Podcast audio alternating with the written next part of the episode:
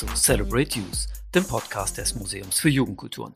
Ich bin Möhre und werde euch heute eine Jugendkultur vorstellen, die Ende der 1980er, Anfang der 1990er Jahre eine inhaltliche, soziale und ästhetische Ausprägung entwickelte, die in weiten Teilen auch heute noch aktuell ist.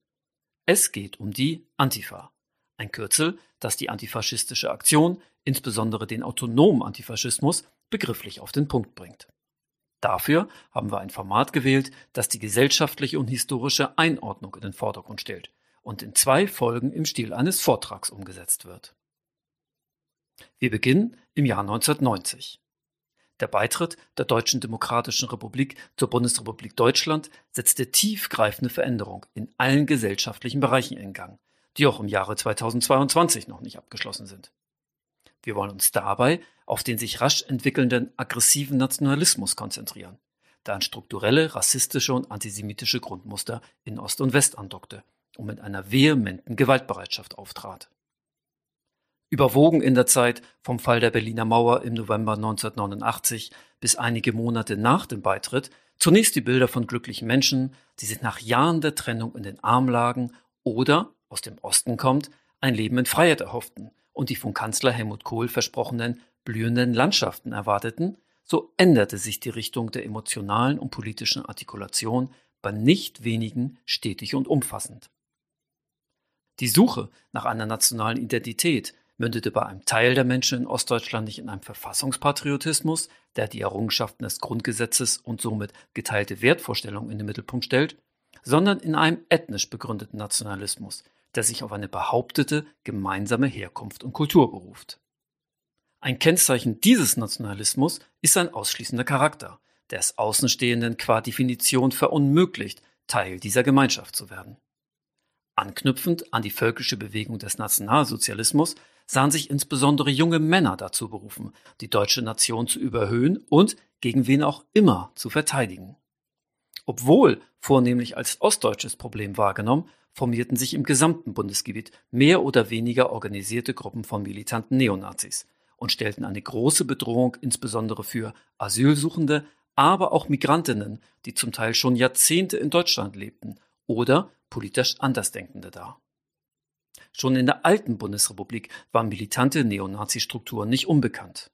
1974 hatte sich die Wehrsportgruppe Hoffmann gegründet, die es aufgrund ihres paramilitärischen Auftretens immer mal wieder in die Presse schaffte. Am Abend des 26. September 1980 zündete ein ehemaliges Mitglied der Gruppe auf dem Münchner Oktoberfest einen Sprengsatz, der zwölf Opfer und den Attentäter in den Tod riss. 221 Menschen wurden verletzt. Eine bedeutende Rolle spielte auch die 1979 gegründete Freiheitliche Deutsche Arbeiterpartei FAP, die unter der Leitung von Michael Kühn und später Glenn Görz bis zu ihrem Verbot im Jahre 1995 der militanten Szene einen bundesweiten organisatorischen Rahmen bot. Anfang der 1990er Jahre erreichte die rechtsextreme Gewalt eine neue Qualität, da sich in zahlreichen Fällen Stiefelnazis mit der örtlichen deutschen Bevölkerung verbündeten und als gemeinsamer Mob agierten.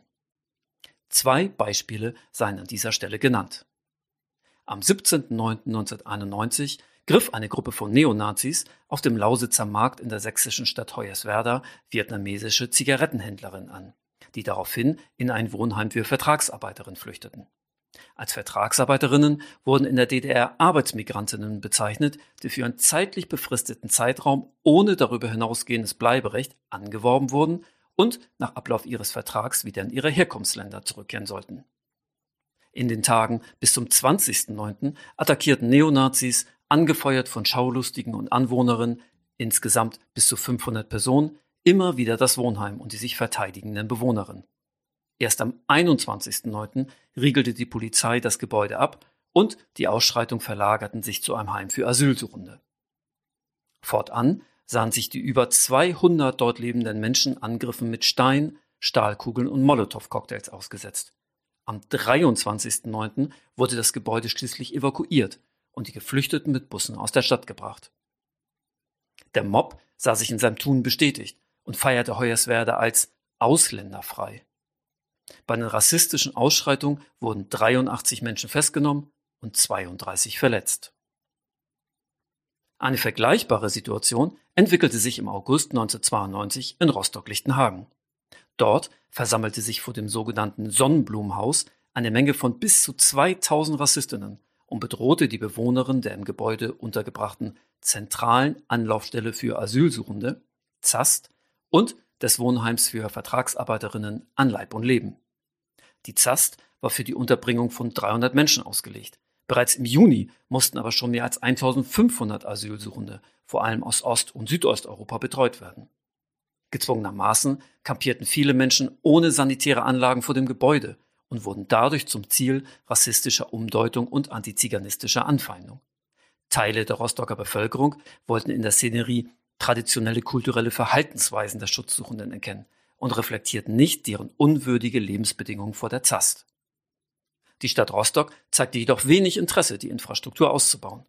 Die Ostsee-Zeitung zitierte den damaligen Rostocker Innensenator Peter Magdanz, SPD, mit den Worten, je besser wir die ein unterbringen, umso größer ist der Zuspruch neuer Asylbewerber am nächsten Tag. Was sich dann ab dem 22.08. vor dem Sonnenblumenhaus abspielte, bezeichnet die Bundeszentrale für politische Bildung als ein Volksfest der Gewalt. Aus der Menge der Rassistinnen flogen Steine und Molotow-Cocktails. Für das leibliche Wohl der Angreifenden sorgten Imbissstände. Nach der Evakuierung der Zast am 24. August wurden das Vertragsarbeiterinnenwohnheim und seine Bewohnerin zum alleinigen Ziel der Angriffe. Nachdem sich die Polizei am Abend zeitweise zurückgezogen hatte, stürmte die Menge das Gebäude und legte Feuer. Noch heute, über 29 Jahre später, bin ich beim Betrachten alter Fernsehbeiträge fassungslos. Mit welchem Hass und mit welcher Selbstverständlichkeit Nazis und Anwohnerinnen Hand in Hand die von der Polizei alleingelassenen Menschen angriffen. Bis zu 150 Vertragsarbeiterinnen, Unterstützende und Reporter des ZDF waren in dem Gebäude eingeschlossen. Erst gegen 22.30 Uhr, eine Stunde nachdem das Wohnheim in Brand gesteckt worden war, traf eine Hundertschaft der Polizei in Lichtenhagen ein. Es verging eine weitere halbe Stunde, bis die Polizei der Feuerwehr Zugang zum Gebäude verschafft hatte. Der eingeschlossene ZDF-Reporter Dietmar Schumann erklärte zum 25-jährigen Gedenken an die Ereignisse, dass er an dem Abend mehrfach mit seinem Leben abgeschlossen hätte. Sein Kollege Thomas Eutin hatte schon einen Abschiedsbrief an seine Ehefrau verfasst, in dem es hieß, die Notausgänge zum Nachbarhaus sind allesamt von den deutschen Nachbarn verrammelt und mit Ketten gesichert. Man will verhindern, dass die lästigen Ausländer rüberkommen können. In ihrer Not brachen die Eingeschlossenen eine Dachluke auf und konnten sich so in ein Nachbarhaus retten. In Hoyerswerda und Rostock zeigte sich zum einen, dass Rassismus und Rechtsextremismus in den 1990er Jahren ein gesamtgesellschaftliches Problem darstellten und sich nicht allein auf die militante Neonazi-Szene beschränkten. So konnten rechtsextreme Parteien auch Wahlerfolge verbuchen. Die Deutsche Volksunion, DVU, zog 1991 in die Bremer Bürgerschaft und 1992 in den Schleswig-Holsteinischen Landtag ein. Gleiches gelang den Republikanern 1992 mit 10,9 Prozent der Stimmen in Baden-Württemberg. Zum anderen warf die staatliche Reaktion auf die Ausschreitung Fragen auf. Sowohl in Hoyerswerda als auch in Rostock ließ die Polizei den rechtsextremen Mob größtenteils gewähren, während Linke die Erfahrung machten, dass ihre Demonstration und Kundgebung von den Sicherheitskräften regelmäßig angegriffen wurden. In Mecklenburg-Vorpommern und in Rostock wurden Untersuchungsausschüsse zur Aufarbeitung des politischen, polizeilichen und administrativen Versagens eingesetzt. Der Innenminister des Landes und der Rostocker Oberbürgermeister traten im Zuge dessen 1993 zurück. Glücklicherweise kamen Hoyerswerda und Rostock keine Menschen ums Leben. Doch es darf niemals vergessen werden, dass rechtsextreme Taten über Jahre zahlreiche Todesopfer forderten. So starben in der Nacht vom 22. auf den 23. November 1992 Jelis Aslan, Bahide Aslan und Aische Yilmaz beim Brandanschlag in Mölln. Als Täter wurden die beiden bekannten Nazi-Skinheads Michael P. und Lars C. ermittelt. Ein halbes Jahr später, am 29.05.1993, wurden Genç Gülsün Ince, Hatice Genç, Gülistan Öztürk, Hülya Genç und Scheime Genç beim Brandanschlag in Soling von vier jungen Nazis ermordet. Die Opfer waren Töchter, Enkelinnen und Nichte von Mevlüde und Domoschgensch, die Anfang der 1970er Jahre aus der Türkei nach Deutschland eingewandert waren. Die Täter von Mölln und Soling wurden wegen Mordes, Mordversuchs und besonders schwerer Brandstiftung zu mehrjährigen Haftstrafen verurteilt und sind seit vielen Jahren wieder auf freiem Fuß. Die in dieser Folge beispielhaft vorgestellten Ausschreitungen und Anschläge sollen die Massivität des Problems illustrieren. Wir möchten allerdings nicht mit weiteren Zahlen von Toten und Verletzten hantieren, um die individuellen Schicksale nicht zu instrumentalisieren. In den 1990er Jahren stritten sich Behörden und antirassistische und antifaschistische Initiativen in unwürdiger Weise um die Darstellung der Ereignisse. Während die einen die Zahlen der Opfer herunterrechneten, versuchten die anderen möglichst viele Menschen in die Opferstatistik aufzunehmen. Doch für uns ist klar, dass jedes Opfer eins zu viel ist. Politik und Wissenschaft statten der Welle rassistischer und faschistischer Gewalt überwiegend ratlos gegenüber und agierten gleichsam fassungs- und orientierungslos. Ein zu dieser Zeit gängiger Erklärungsansatz deutete die Taten als Folge von ökonomischer und sozialer Deprivation. Arbeitsplatzverlust, ein fehlender Ausbildungsplatz oder unsichere wirtschaftliche Perspektiven sollten als Ursache gelten. In den ostdeutschen Bundesländern wurde zudem die Übernahme von autoritären Denk- und Handlungsmustern mit den Lebenserfahrungen in der DDR erklärt. Grundiert wurde die rassistische und faschistische Gewalt von einer intensiven öffentlichen Debatte um Zuwanderung und Asylrecht. Gesellschaft und Politik verstanden Deutschland nicht als Einwanderungsland. Durch den Zusammenbruch der Sowjetunion und den Bürgerinnenkrieg in Jugoslawien suchten jedoch viele Menschen Schutz und eine neue Lebensperspektive in der Bundesrepublik. Die jährliche Zahl der Asylbewerberinnen lag 1990 bei rund 190.000, 1991 bei 260.000 und 1992 bei 440.000. Schnell wurden konservative Stimmen, zum Beispiel aus den Reihen der CDU und CSU laut, das Grundrecht auf Asyl einzuschränken, um die Einreise weiterer Menschen zu verhindern. Diese Argumentation beruhte nicht allein auf einem ethnischen Nationenverständnis, das Einwanderung per se kritisch sieht, sondern stellte auch eine Reaktion auf die rassistische und faschistische Gewalt dar. Wo keine Migrantinnen seien, so der Gedanke, würden auch keine Ausschreitungen und Anschläge stattfinden. Die größte Gruppe an Migrantinnen in der DDR stellten 1989 bei einer Gesamtbevölkerung von 16,43 Millionen die 59.000 und 15.100 Vertragsarbeiterinnen aus Vietnam und Mosambik. 1990 lebten noch 21.000 bzw. 2.800 von ihnen in den ostdeutschen Bundesländern. Der Anteil sogenannter Ausländerinnen an der ostdeutschen Gesamtbevölkerung lag bei unter 2 Prozent. Ganz offensichtlich beruhten die rassistischen Ressentiments also nicht auf konkreten Erfahrungen mit Migrantinnen, sondern waren ideologisch motiviert. Die öffentliche Diskussion um die Einschränkung des Asylrechts verlief zunehmend aggressiver und wurde von konservativen Medien wie der Bildzeitung mit herabwürdigen Wortschöpfungen wie Überfremdung, Asylanten oder das Brot ist voll orchestriert. Der Begriff Asylant als diskriminierende Form von Asylbewerberin fand in kürzester Zeit als allgemeines Schimpfwort Eingang in die deutsche Umgangssprache.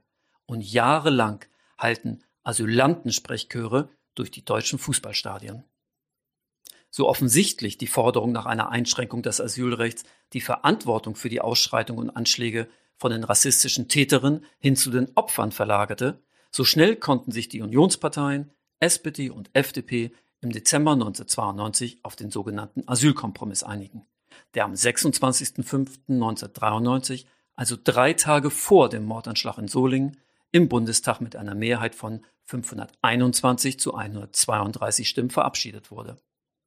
Mit der Neuregelung durch den Paragraphen 16a des Grundgesetzes sollte sichergestellt werden, dass ausschließlich politisch Verfolgte das Recht auf Asyl in Anspruch nehmen können. Armut, Bürgerinnenkrieg oder Naturkatastrophen begründen keinen Anspruch auf Asyl. Durch die sogenannte Drittstaatenregelung ist es seitdem nicht mehr möglich, über ein Land der EU oder ein Nachbarland in die Bundesrepublik einzureisen und hier Asyl zu beantragen. Auch Geflüchtete aus sogenannten sicheren Drittstaaten in denen nach Einschätzung der deutschen Behörden keine Verfolgung droht, haben keinen Anspruch auf Asyl. Mit der Einführung des Asylbewerberleistungsgesetzes wurde zudem ein eigenes Sozialleistungssystem mit deutlich verringertem Leistungsniveau für den Asylbereich geschaffen. Kritikerinnen sahen in der Grundgesetzänderung eine de facto Abschaffung des Asylrechts. Die Zahl der gestellten Asylanträge sank nach der Grundgesetzänderung deutlich bewegte sich bis 1999 aber noch auf einem Niveau um die 150.000. 2007 wurde der vorläufige Tiefpunkt mit 19.000 Asylanträgen erreicht. Im Jahre 2021 haben rund 172.000 Menschen Asyl in Deutschland gesucht. Wie reagierte die Zivilgesellschaft auf die Ausschreitungen und Anschläge? Ein sichtbares Zeichen gegen Rassismus wurde vielerorts mit Lichterketten gesetzt. Eine Form der Demonstration, bei der Hunderttausende, vornehmlich mit Kerzen in den Händen, ihre Solidarität mit allen von Rassismus Betroffenen zeigten. Daneben gründeten sich Gruppen und Initiativen, die Geflüchtete bei der Stellung von Asylanträgen, Behördengängen oder lebenspraktischen Vorgängen unterstützten. Die linke Szene setzte sich insbesondere von den Lichterketten ab und entwickelte vornehmlich drei Handlungsperspektiven. Zum einen sollten Migrantinnen, zum Beispiel durch den Schutz von Unterkünften von Asylsuchenden, gegen Angriffe verteidigt werden. Zum anderen wurde bei Demonstrationen oder Kommandoaktionen militant gegen Nazis vorgegangen. Außerdem sollten die Menschen durch Öffentlichkeitsarbeit, zum Beispiel über Fluchtursachen, aufgeklärt oder auf Nazis in der Nachbarschaft aufmerksam gemacht werden. Auf inhaltlicher Ebene wurde der Faschismus als eine mögliche Herrschaftsform des Kapitals analysiert, die in Deutschland im Nationalsozialismus ihren Ausdruck fand. In den 1990er Jahren wurde diese Option aber als unwahrscheinlich erachtet, da durch den Zusammenbruch der realsozialistischen Staaten die Systemalternative zum Kapitalismus verloren gegangen war und eine Zuspitzung der Verhältnisse zur Herrschaftssicherung nicht notwendig erschien. Folgerichtig begriff die linke Szene Gesellschaftskritik, konkret den Widerstand gegen den gesellschaftlichen Rechtsruck, vornehmlich als Kapitalismuskritik. Das gewalttätige Vorgehen gegen Neonazis wurde als antifaschistische Selbsthilfe verstanden, da den staatlichen Behörden der Wille, rassistische Ausschreitungen und Anschläge zu verhindern und die Täterin strafrechtlich zu verfolgen, abgesprochen wurde. Gängige Demoparolen zu dieser Zeit waren Wo wart ihr in Rostock? oder Staat und Nazis Hand in Hand organisiert den Widerstand. Körperliche Auseinandersetzungen zwischen Linken und Neonazis standen insbesondere in Ostdeutschland auf der Tagesordnung. Dabei hatte die antifaschistische Selbsthilfe einen defensiven und einen offensiven Charakter. Defensiv vor allem dort, wo keine stabilen linken Strukturen existierten oder der politische Gegner zahlenmäßig in der Überhand war. Hier ging es für die Antifas vor allem darum, sich der Angriffe von Nazis zu erwehren und auf diese Gewalttaten aufmerksam zu machen. Offensive Angriffe auf Neonazis zielten darauf ab, die Gegenseite einzuschüchtern und ihren Handlungsspielraum einzuschränken. Begleitet wurde dieses Vorgehen durch die Androhung von Gewalt, zum Beispiel auf massenhaft im Stadtbild angebrachten Aufklebern mit einer eindeutigen aggressiven Symbolsprache.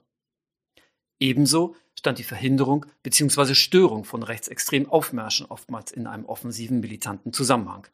Zumindest in den vorbereitenden Aufrufen.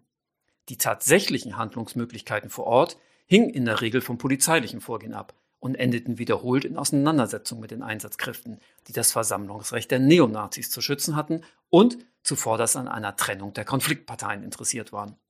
Nach Ansicht der Antifaschistinnen konnten sich die Rechtsextremistinnen jedoch nicht auf die Meinungsfreiheit bzw. das Versammlungsrecht berufen, da sie sich mit ihrer Ideologie nicht nur außerhalb des demokratischen Kontextes bewegten, sondern grundlegender die Würde des Menschen in Frage stellten.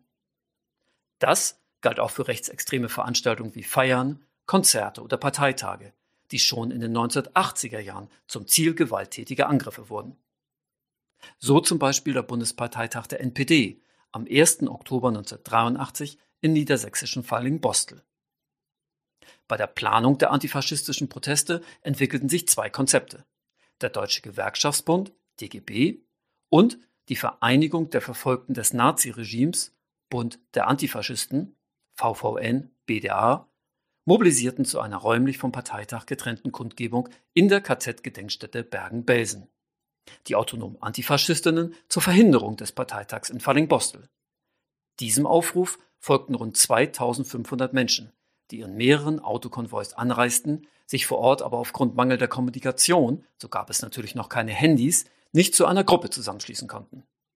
1000 Antifas aus Bremen und Hamburg wagten schließlich einen Angriff auf den Veranstaltungsort, die mit Stacheldraht umzäunte Heidmarkhalle und lieferten sich heftige Auseinandersetzungen mit der Polizei.